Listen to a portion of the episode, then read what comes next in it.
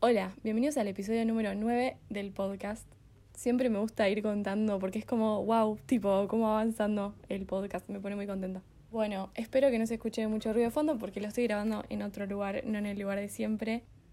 Pero me agarró inspiración y quiero grabarlo ya mismo a este episodio, así que acá estoy. El episodio de hoy se llama Cronos y el momento indicado. Y creo que va a estar muy bueno. En sí creo que es tipo, si les puedo resumir antes de arrancar a hablar sobre todo esto, creo que lo que principalmente quiero hablar hoy es el tiempo, tipo la concepción del tiempo que tenemos todos nosotros. ¿Y cómo, cómo te puedes llevar dos ideas nuevas sobre la concepción del tiempo después de escuchar este episodio. Bueno, empezando, me, me gusta mucho hablar sobre este mito, que en realidad es el mito de la creación de los griegos, que es bastante interesante. Porque bueno, Cronos es, es uno de los primeros titanes en Grecia, pero les prometo que van a ver que es una figura tan odiada, Cronos, el dios del tiempo. En resumen, en la creación, en el, la creación del universo griego, se decía que había un caos, antes de que empiece todo estaba el caos. Y, nada, nace Urano, que era el cielo, el universo básicamente, y de él nace Gea, que era como su mujer, y Gea y Urano tienen 12 titanes.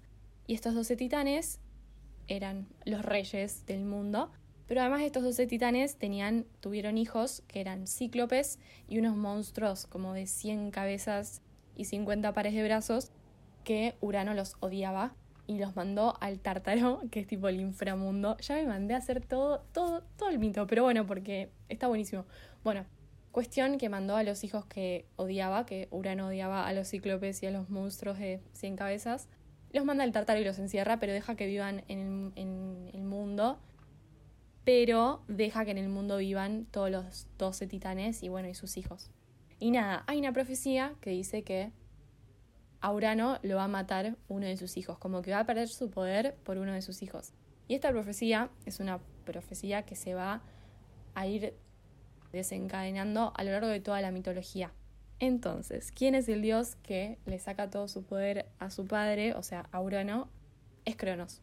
Cronos es quien decide, bueno, lastimar a Urano, que es su padre, y le promete a Gea que va a ir a, mm, ¿cómo se dice?, a socorrer, a salvar a sus hermanos, pero en realidad no lo hace.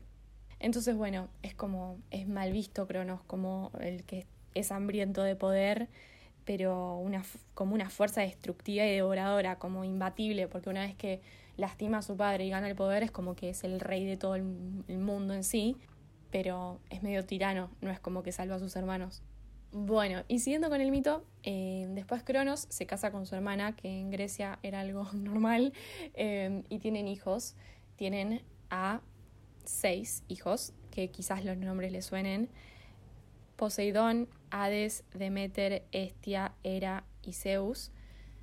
Pero, ¿qué pasa? Cronos tiene, sufre la misma profecía, que es esta que se, se va desencadenando, que es la de que, nada, todo hijo va a intentar sacarle el poder a su padre. Entonces él, con miedo a que sus hijos le saquen su poder, se come a sus hijos, básicamente, se los devora. Bueno, después sigue todo el mito, pero él se devora a sus hijos, excepto a Zeus, que lo logran esconder, y Zeus, bueno, después crece y va a salvar a todos sus hermanos. Y bueno, después se crea el Olimpo y todo el mundo, y, y final feliz. Pero a lo que vengo a hablar con todo esto, es que Cronos posta era visto como como ese miedo a que la profecía se cumpla, a que su tiempo de poder se termine, como quiero que se imaginen a Cronos como el reloj que está contando las horas, como que el tiempo que devora a todos porque todos somos finitos, no somos infinitos. Y es como que los griegos veían a Cronos como lo que es cronológico, lo crónico, lo que se puede medir, lo que es cuantitativo, y lo ven como un viejo que mata y devora. Entonces es como esa visión del tiempo nada, me pareció re negativa, no sé. Y esa es la primera, como la primera forma en que los griegos veían el tiempo. Y creo que es re importante ver cómo en, el ahora el tiempo es una ilusión que creamos para toda la humanidad y que, que, nos mide nuestra vida, nos, nos cronometra nuestra vida propia, obviamente para vivir organizados como sociedad. Pero si lo pensás es una ilusión. Como es re loco que todos los días se repiten, el ciclo de la luna se repite, los meses, las semanas. y mucho es un ciclo que nosotros vemos y lo medimos como cronos. Pero la segunda concepción que tenían los griegos es kairos, que el kairos es como una definición del tiempo profundo y del momento. En vez de la cantidad de tiempo es como la calidad o las cualidades que, tienen, que tiene un momento. Entonces se definía como cuando el tiempo para enteramente para vos, cuando estás en un lugar, en un estado de flow en el que no sentís que el tiempo está pasando, en el que sentís que está fluyendo al 100%. Sería como el momento perfecto, en donde te estás moviendo adelante pero estás en el presente. Hay una frase que dice, el mundo respira y en esa pausa el destino de todos puede cambiar en dos segundos. Eso sería Kairos. Y los griegos fomentaban que en tu vida, además de tener el cronos, además de que pase en la vida, que nos pase, porque siempre va a pasar, somos presos del tiempo, estén esos momentos kairos en donde nos revolucionamos de estar presos del tiempo. Y al contrario que Cronos, Kairos era como descripto como un joven con alas, muy positivo. Y es re loco, como re loco como esos dos, esas dos imágenes y figuras en la mitología eran muy contrarios. Bueno, y me di cuenta que di una introducción medio larga, pero al mismo tiempo me pasé, me pasó volando el tiempo contándola, para hablar de los momentos indicados. Porque Kairos sería ese momento indicado en el que nosotros no sentimos que pasa el tiempo. Les juro, el otro día me pasó que salí a correr y volví y sentí que no pasó el tiempo, que en ese momento estaba totalmente como inmersa, como en un estado de trance, que está buenísimo porque ahí es donde descansa el alma ahí donde descansa la mente, en los momentos de Kairos, y, creo que son los momentos más ricos, y los momentos que cuando uno a uno se le pasa la vida, son los momentos los que uno elige volver a, repasar o volver a ver con nostalgia. Entonces, quiero volver al concepto de que el tiempo es una ilusión. O nosotros manejamos al tiempo o el tiempo nos maneja a nosotros. En todos los ámbitos de la vida. Si dejamos que el tiempo pase, el tiempo pasa y nos maneja si lo dejamos. Y si esperamos, nos podemos quedar toda la vida esperando. Hay un libro que yo leí que se llama Ichigo Ichie, está muy bueno, que, que va la frase Ichigo Ichie significa que vos una vez que tenés un encuentro o un momento en tu vida, ese momento nunca se va a repetir de la misma manera. Lamentablemente, lo que estás viviendo ahora nunca, nunca se va a repetir de la misma manera que lo estás viviendo ahora. Porque quizás en un futuro vas a estar en otra situación personal, en, otra, en otro contexto, con otro alrededor, con otros sentimientos, y no se va a repetir de la misma manera. Lo bueno y lo malo, como somos seres temporales, es como ambiguamente es algo bueno y algo malo, como que cada momento es una oportunidad para vos. Es una oportunidad para tomar una decisión y para cambiar tu tu futuro. Como que capaz te vuelvas a encontrar a las mismas personas en el mismo lugar de nuevo. Pero no todo va a seguir igual. Ese es el concepto de la frase.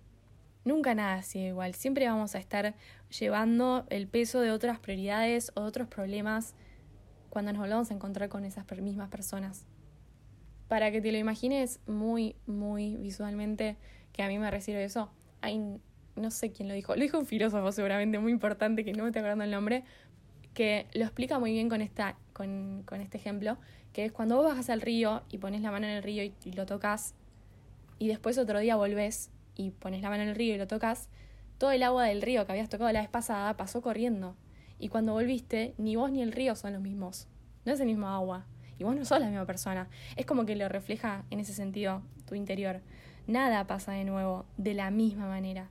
Sorry, le pongo mucha, mucha repetición a este tema porque me parece re loco. Me parece muy loco como quizás, por ejemplo, a mí me pasa que yo pienso que siempre va a tener la chance de algo o la oportunidad de probar algo y en realidad no, porque la vida va pasando y los caminos que uno elige deja de, lado otros. Entonces es como, no siempre va a estar esa chance y hay que aprovechar ese, ese momento, ese kairos que uno tiene cada vez que a uno se le presenta, porque a veces no se presenta.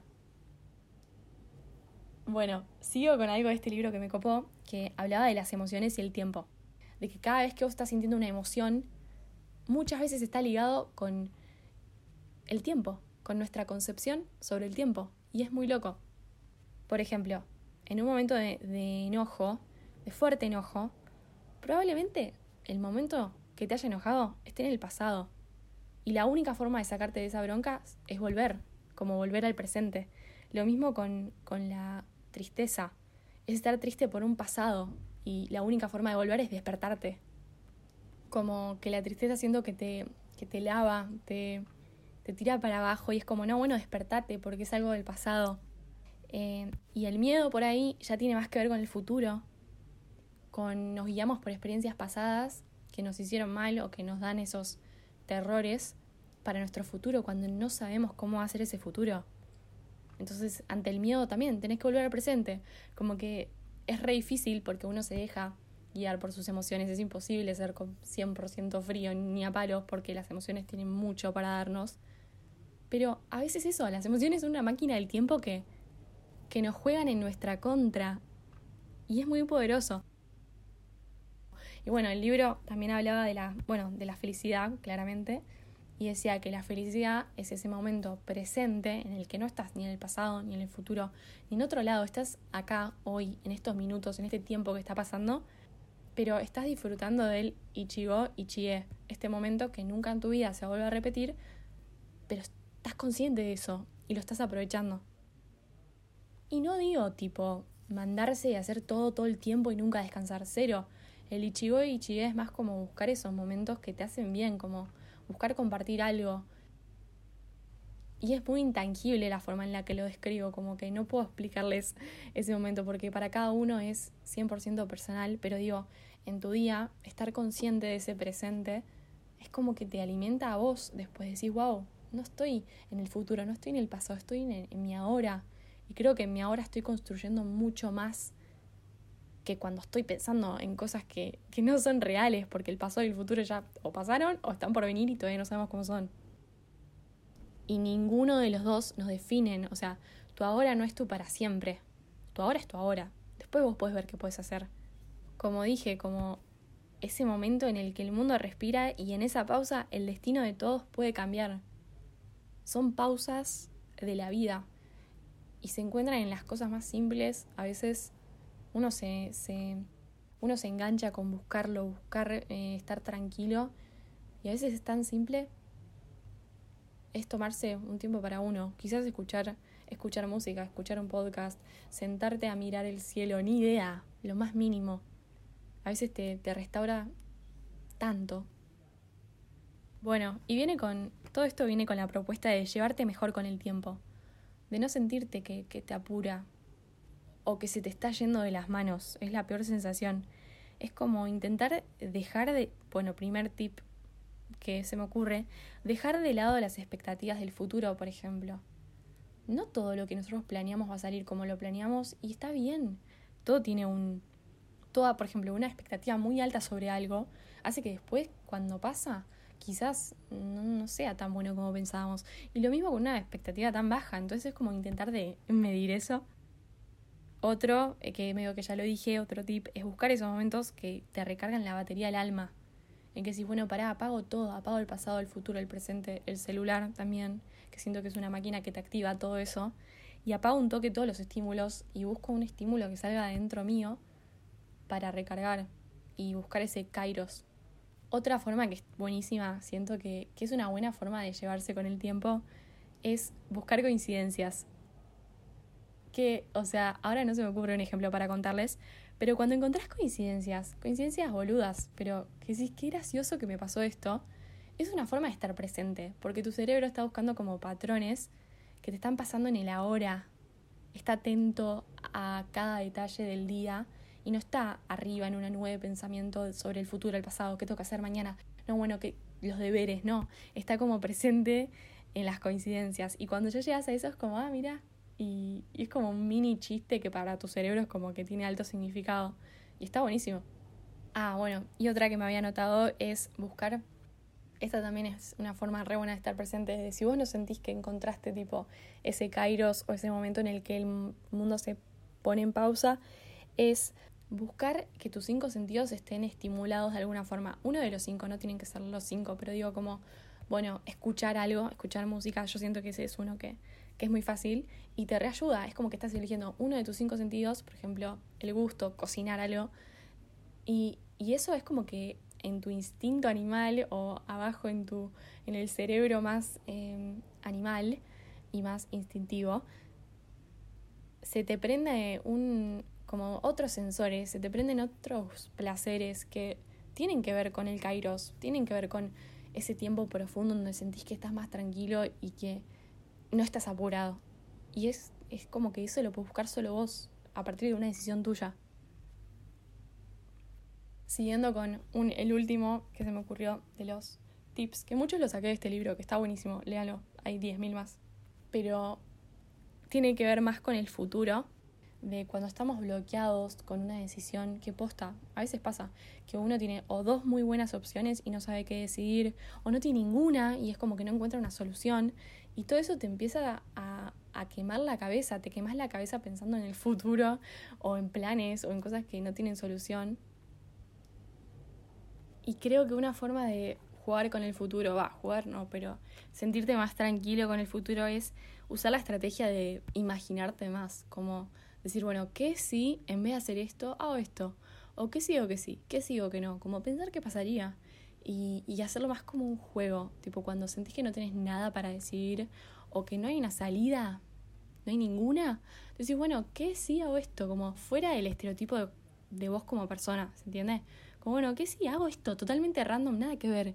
Bueno, quizás funciona, como que haces como esa lluvia de ideas mm, sin tomártelo tan en serio y salís con una respuesta mucho más tranquila que te deja más en paz con tus decisiones futuras cuando no tienen que ser tan definitivas y no tenés que estar tan concentrado con, uh, bueno, faltan dos meses, uh, bueno, faltan cinco. Como, bueno, si vas a estar toda la vida perseguido con eso, vas a tener 80 años y vas a seguir preocupado porque, ay, bueno, no sé, son las, no sé, ya me estresa pensarlo. Entonces, nada, este episodio es simplemente eso busca esos momentos presentes. Son momentos tangibles, son los momentos que quedan en tu memoria cuando, cuando buscas recordar. Me parece que te puedes olvidar de un nombre, te puedes olvidar de un horario, de una ubicación, pero las personas no se olvidan de cómo las hiciste sentir. Nunca. No se olvidan de cómo esa canción que escucharon se sintió, o esa comida, o eso que vieron. Es como que ese sentimiento permanece y yo creo fuertemente que ese sentimiento, ese sentimiento que queda de recuerdo, son los momentos que se pusieron en pausa cuando vos dejaste de pensar, bueno, faltan cinco minutos, ¿se entiende? Los momentos en los que la mente se toma un recreo, que creo que siento que en la era de ahora, o sea, en la actualidad, es como que estos consejos griegos tienen un valor muy alto y que vale la pena escuchar. Los griegos no tenían estaban todo el tiempo, todo el día pensando, bueno, en supervivencia, obvio, pero también en... tenían un montón de tiempo para pensar. Y, creo que es conocimiento que vale muchísimo, que por algo sobrevivió tantos, tantos años. Sobrevivió, el, sobrevivió Cronos, sobrevivió todo lo, lo malo. Bueno, siempre digo para cerrar cuando estoy llegando a los 20 minutos, pero me quedaron un par de cosas para decir. El primero que un poco ya lo dije, pero que tu ahora no es tu para siempre. No te define estrictamente el ahora. Así que si estás estresado por tu presente, porque también puede pasar eso, que te pones presente y dices, no, pará, estoy estresado por eso, quiero irme al futuro, quiero irme al pasado, y te quedas allá, el ahora no es tu para siempre y solo va a estar definiendo estos instantes, no siempre. Se va a convertir tu para siempre si vos no haces algo para cambiarlo, pero, pero eso es ese de a poco, se hace con pasos y un cambio chico en tu día impulsa como efecto dominó miles en tu propio futuro. Entonces es como que depende de tus mini decisiones y de tus hábitos para cambiar ese presente que ahora te está molestando. Porque el ahora, además de que no es tú para siempre, tampoco es infinito. El ahora también trata de disfrutar el ciclo por el que estás pasando, nombrarlo si te sirve, pensar que tenés toda una vida por delante y que en cada ciclo puedes sacar algo nuevo y que tenés todas las experiencias actuales para invertir en un futuro. Entonces, también agradecer ese ahora, como decir, wow, qué bueno estar viendo hoy en este año, en este momento, en este día. Qué loco que no vivo hace mil años atrás. Qué loco que me tocó vivir, vivir esto, vivir este hoy, este día. Puede pasar cualquier cosa. Puede pasar cualquier coincidencia, cualquier casualidad que yo elija buscar y encontrarme. Nada, es como que esas mil posibilidades que tenemos en nuestro día a día nos abruman a veces, pero no se te van a dar todas hoy, no, no todos esos caminos que te cuenta alguien que vivió toda una vida se te dan al toque, se te dan en ciclos, se te dan en momentos, en etapas que se abren y que se cierran. No te puede tocar todo ahora, no, no, no sé, siento que eso es un poco también me lo autodigo a mí misma, porque me pasa a veces que digo, ay, pará, no me pasaron 10.000 cosas y es como, pará, es un, hay una vida por delante y hay miles de como etapas y, y, cosas que a cada uno, a cada persona como individuo, la vida les va a tocar vivir. Y eso es como re poderoso. Pero nada, también eh, la vida que estás llevando vos, que estás escuchando este podcast, es el punto de vista, es un punto de vista único en tu vida. Así que elegí lo que vos quieras hacer con tu presente y con tu momento y con tus momentos kairos que busques y, nada, que sepas que cuando te enganchas en, en la rutina, en, en, el tiempo y te sentís como apresurado, es decir, bueno, pará, no, no, quiero buscar un momento kairos que me haga sentir como que la vida es lo más, no sé, esos momentos de, de flow. Para buscar esos momentos de pura felicidad y flow, como decir, bueno, hoy elijo buscar esto. Quizás no lo encuentres, pero estando más consciente de él, Siento que es más propenso que aparezca Kairos que que aparezca Cronos. Más allá de esto, nunca, nunca vamos a poder controlar el tiempo. Ni Cronos pudo controlar su vida, porque la profecía se cumplió, o sea, em, y su hijo le sacó todo el poder. Entonces es como que no somos ni vamos a ser omnipotentes. No tenemos el poder de control de todo. No vamos a ser como Urano, no vamos a ser como Cronos, y ni Urano ni Cronos pudieron tener el poder absoluto por eternidades. Entonces, ¿por qué nosotros sí? No. Nunca me dejo de pensar cuando hablo de. cuando me pongo a pensar en los más grandes, tipo Cronos, que es un titán, en cómo los dioses no son dioses sin humanos que los glorifiquen. Y, cómo el tiempo o estas concepciones son estabilidades ilusorias. Es una estabilidad. Una uy, me es una estabilidad que es una ilusión. Nosotros no somos eternos, pero sin embargo pensamos que lo somos. También pensamos en el ayer como algo idealizado y vemos al futuro como algo inalcanzable. Pero después las cosas de nuestra vida pasan y el tiempo pasa y nos demuestra que todo, todo se presenta, porque se trata de esta estabilidad ilusoria del tiempo. De que digo, bueno, va a pasar un mes y yo ya voy a tener esto, esto y esto. No, ¿Qué sabes que se te va a dar en tu vida? Está bueno planear, planear sirve un montón, pero no siempre las cosas van a acordar los planes. El 90% de las veces de la vida no, el plan no funciona. Ay, siento que no paré, me inspiré un montón en este episodio. Pero nada, es, genial eso de la omnipotencia, del sentir que un día vamos a poder tener poder sobre todo. Eh, nunca llegas a saber todo, a tener todo, a ser 100% feliz todos los momentos de tu vida. Pero el humano busca eso siempre. Es como que apuntamos a la omnipotencia a la que nunca vamos a llegar. Porque la cualidad humana es seguir adelante a pesar de las adversidades que tenemos. Como que es re loco, pero las adversidades que sufrimos muchas veces son la razón por la que llegamos a éxitos tan altos y tan grandes. Porque nos superamos y quizás en el momento, en la humanidad en la que llegamos a ser completamente omnipotentes, el mundo, no sé, se hackee y, y pase, no sé, como algo que no tenga sentido. Nada, eso lo repienso. No sé por qué me salió decirlo en este episodio del tiempo. Quizás porque, bueno, Cronos y Urano eran como omnipotentes. Bueno, para cerrar, para terminar todo esto, quería que te vayas de este episodio pensando en cómo a veces nosotros decimos, tipo, bueno, voy a esperar al momento perfecto. Voy a esperar al momento perfecto para decirle a esta persona tal cosa. Voy a esperar al momento perfecto para empezar a hacer tal actividad.